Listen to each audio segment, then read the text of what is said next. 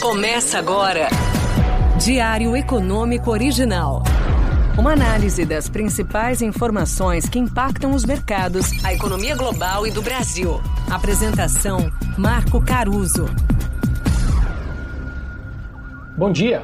Hoje é quarta-feira, 5 de abril de 23, e esse é o seu Diário Econômico Original.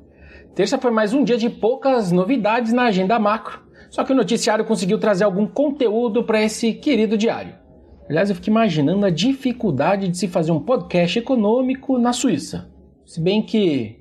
Bom, deixa pra lá, porque crise bancária parece que já é assunto velho. Pelo menos estão dizendo por aí. Bom, como o nosso novo marco fiscal é dependente de receitas extraordinárias para entregar o que o governo promete, as notícias relevantes são essas, né? Que bolso que vai acabar pagando essa conta? E aí, em evento ontem, o ministro Haddad diz ter mapeado já 300 bilhões de reais em potenciais receitas extras. Nas minhas contas, entre um terço e metade disso tudo já ajudaria a estabilizar o endividamento público nos próximos anos. Mas, para já, o ministro fala em 115 bilhões de reais vindos de três medidas.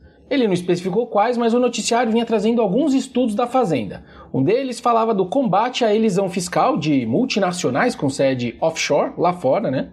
Taxação de apostas eletrônicas, como as esportivas, que estão super na moda. Fim de brechas legais usadas ali por empresas que têm benefício de ICMS e acabam usando isso para pagar menos impostos, incluindo impostos federais. Também ajustes nas regras de preços de transferência de quem exporta para paraíso fiscal. Fora essas, têm sido recorrentes as notícias citando outras três medidas que podem ficar, nesse caso, mais para o segundo semestre em diante. Seria o tal do come cotas em fundos exclusivos, que é comum ali entre clientes private que não pagam imposto em cima disso, fim da JCP e também a taxação de dividendos de pessoa jurídica.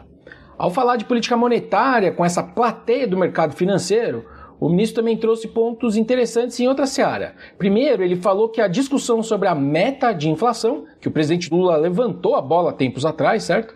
Ficou para a reunião do Conselho Monetário Nacional de junho. Logo depois, ele disse que existe entre eles, ali na Fazenda e no governo, uma discussão se uma eventual mudança serviria de fato para ancorar ou não as expectativas de inflação em volta da meta, seja lá qual for ela. Eles têm conversado com técnicos do BC e com a academia também, para entender prós e contras, incluindo, segundo ele, como o mundo tem tratado esse ponto, né, de trabalhar com uma inflação mais alta. A verdade é que não existe um número mágico para o centro da meta de inflação, segundo livro-texto, segundo papers técnicos, especialmente num país emergente que é muito mais incerto. Os trabalhos teóricos chegam em intervalos razoáveis, vamos dizer assim, mas digamos que existe, junto com a técnica, alguma arte nessa decisão. Basicamente porque, no fundo, vai acabar importando como que os analistas vão interpretar a escolha da meta e, obviamente, para onde as expectativas vão acabar andando depois. A gente mudou a meta porque ainda persiste um choque relevante nos preços? O custo em termos de bem-estar social ao longo do tempo é menor em qual cenário? Considerando que inflação é ruim, mas desemprego também. Ou a gente está subindo na esperança de antecipar os cortes de juros e com uma certa leniência com a inflação? Bom, a verdade é que por enquanto as expectativas de inflação seguem totalmente descoladas da meta atual. E também é verdade que até algum momento ali no final do ano passado, a curva de juros ainda embutiu uma Selic para janeiro de 2024 de menos de 11%, ou seja, abaixo dos 13,75 atuais, inclusive abaixo da Selic que está ali para janeiro 24 agora. Enfim, vamos ver. E para terminar, o Haddad também foi claro ao dizer que, abre aspas, montar uma bancada do governo no BC seria um equívoco em referência aos postos vagos no Copom depois do fim de mandato de dois diretores. Enfim, o ministro buscou criar pontes com a plateia que o ouvia. E nesse mesmo evento, quem fala essa manhã é o Roberto Campos Neto, às 9 horas. Como os dois conversaram anteontem, vamos ver se vai existir algum tipo de coordenação entre as mensagens de cada um. Por hoje é isso, turma. Bom dia, bons negócios e sorte sempre.